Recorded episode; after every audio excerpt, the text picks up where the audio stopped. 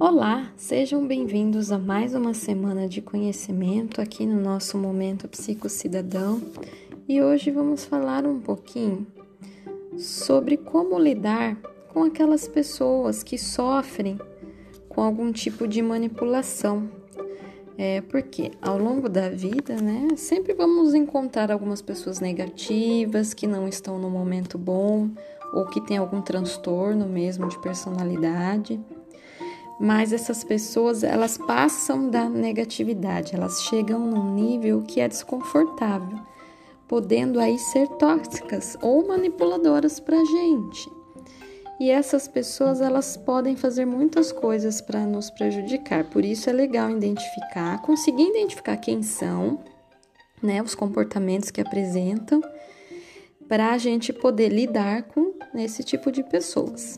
Sempre atentando que essas pessoas, muitas delas, não fazem isso conscientemente, é inconsciente, devido a algum transtorno, devido a algum conflito não trabalhado, né? Então a gente tem que ter a primeira ideia de que essa pessoa também está em estado de sofrimento, né? E não necessariamente ela quer nos prejudicar, mas sim como consequência de um estado dela, ela acaba nos prejudicando. Né? Em alguns casos, nós mesmos podemos atrair esse tipo de pessoa, como se fosse aí um imã atraindo ferro. Mas por que será então que a gente atrai? Porque também estamos vulneráveis. Então, é, é, essa pessoa ela consegue de alguma forma observar que a gente está vulnerável, que essa vulnerabilidade pode incluir insegurança, baixa autoestima, e aí ela acaba se aproximando para utilizar, né, através desse nosso comportamento de insegurança, é, comportamentos para reforçarem a segurança dela. E aí ela continua sendo e tendo esse comportamento manipulador. E a gente mesmo reforça. A gente propicia que essa pessoa continue sendo assim, e isso pode levar a uma bola de neve grande. A gente sofre e o outro também sofre porque ninguém consegue identificar e tratar, né? Mas é, não sei, muitas pessoas já devem ter ouvido falar, né? Tal pessoa tem o dedo podre para o amor, tal pessoa só se envolve com pessoas problemáticas, né?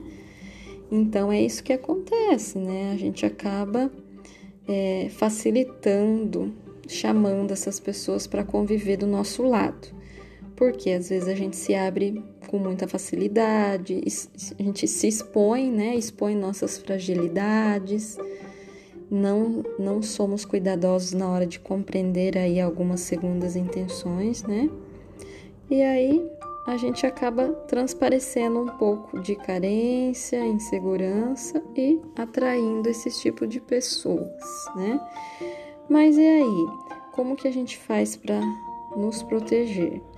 É, o legal é a gente saber identificar para poder se afastar ou até mesmo não reforçar esse tipo de comportamento.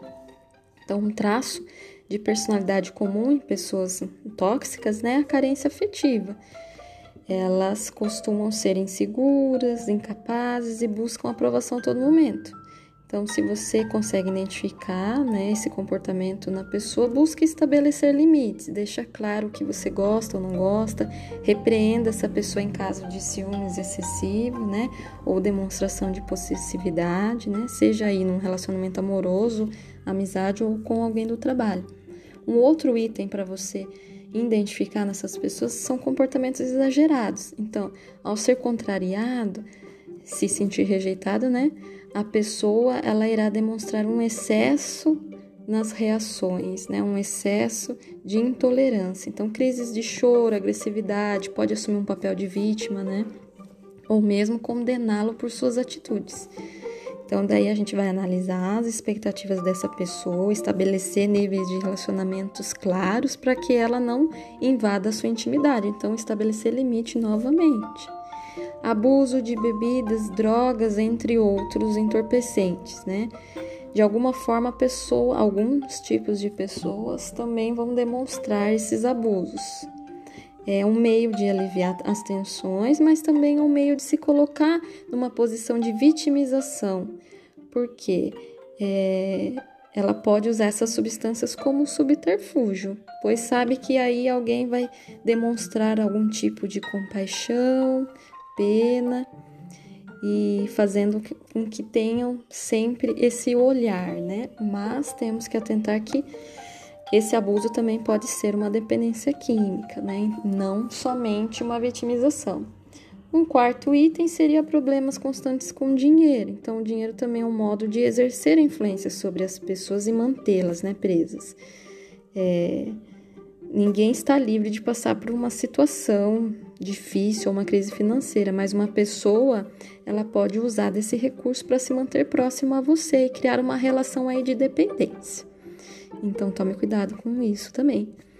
E as pessoas, né, manipuladoras, elas podem facilmente perder a cabeça, né? Então ela pode eventualmente, ao ser confrontada, é, ela pode é, é, reagir de forma extrema ela pode desencadear comportamentos de agressividade, perseguição, ameaças, né? E nisso inclui aí vários crimes, como os crimes passionais, os feminicídios e, e, e também os homicídios, né? Geralmente quando as pessoas se descontrolam quando sofrem a rejeição.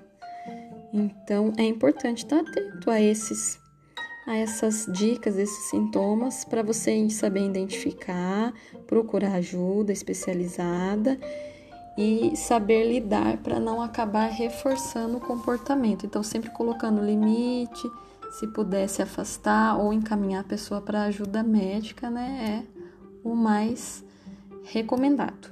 Para qualquer dúvida ou sugestões, pode entrar em contato comigo nas redes sociais como Marília Psicolife ou pelo telefone 99680 3408. Eu espero que vocês tenham uma ótima semana e até breve.